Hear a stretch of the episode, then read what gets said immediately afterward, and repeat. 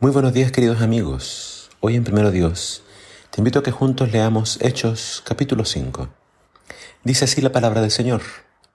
Los apóstoles siguieron reuniéndose regularmente en el portal de Salomón y por medio de ellos Dios siguió realizando milagros extraordinarios entre el pueblo.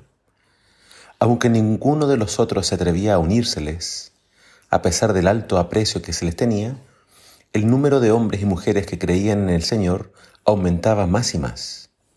La gente colocaba a los enfermos en las calles, en colchonetas y camillas, para que al menos la sombra de Pedro los tocara.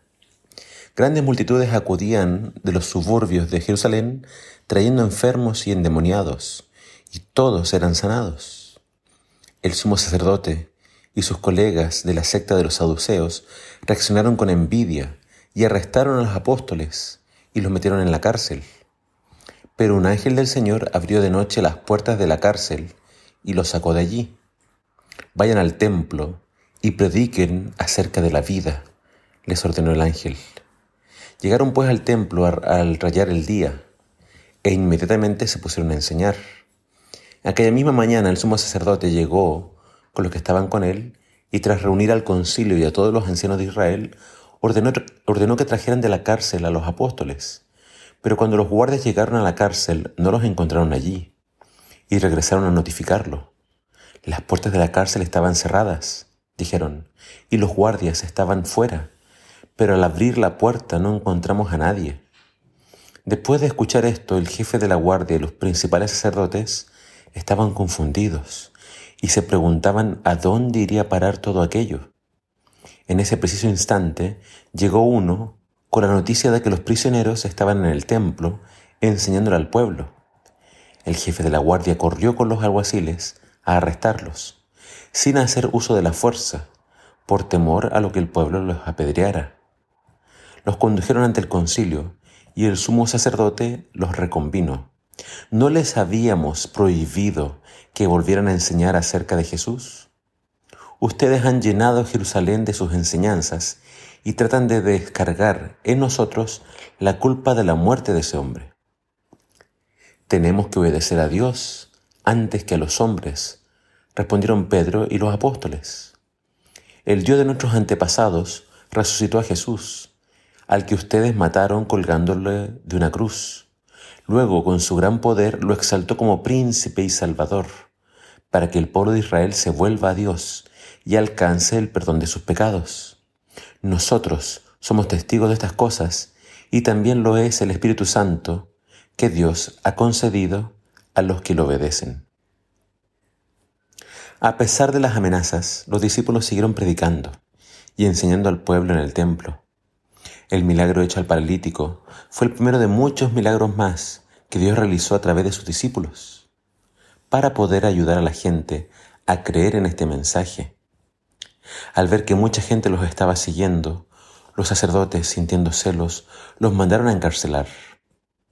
Pero el relato nos dice de que Dios los sacó de la cárcel a través de un ángel, el cual les ordenó que siguieran predicando acerca de Jesús, la vida. La palabra de Dios no puede permanecer encarcelada. Dios siempre va a buscar la forma de que el mensaje siga siendo predicado. Y Creo que a través de este milagro de la apertura de la cárcel, Dios les estaba dando evidencias a los líderes religiosos de que este no era un simple movimiento humano. No había explicación para cómo ellos salieron de la cárcel, la puerta estaba cerrada, los guardias estaban afuera. Dios entonces les estaba diciendo a los líderes que esto era algo de Él. Dios estaba al frente de estos hombres Dios estaba al frente de la iglesia dirigiendo este movimiento. Ante las amenazas de que no volvieran a predicar, la respuesta fue, debemos obedecer a Dios antes que a los hombres. Los discípulos tenían claro que primero es Dios. Ellos no se dejarían intimidar por las amenazas. Ellos cumplirían con su misión sin importar el costo. Jesús les había advertido a sus discípulos que tendrían la oportunidad de testificar de Él ante reyes y autoridades pero que no debían preocuparse por lo que iban a decir, ya que el Espíritu Santo les daría lo que debían decir.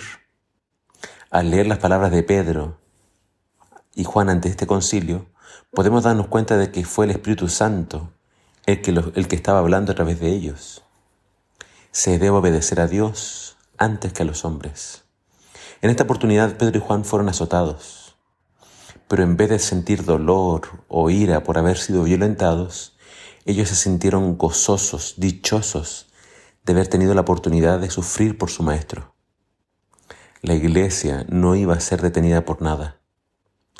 Solo el Espíritu Santo nos puede dar la valentía y el poder para predicar sin miedo. Solo el Espíritu Santo nos puede dar gozo en medio de las pruebas y el dolor. Señor, hoy más que nunca necesitamos de tu Espíritu en nuestras vidas para poder cumplir la misión que nos dejaste. Señor, danos tu Espíritu. Te lo pedimos en el nombre de Jesús. Amén.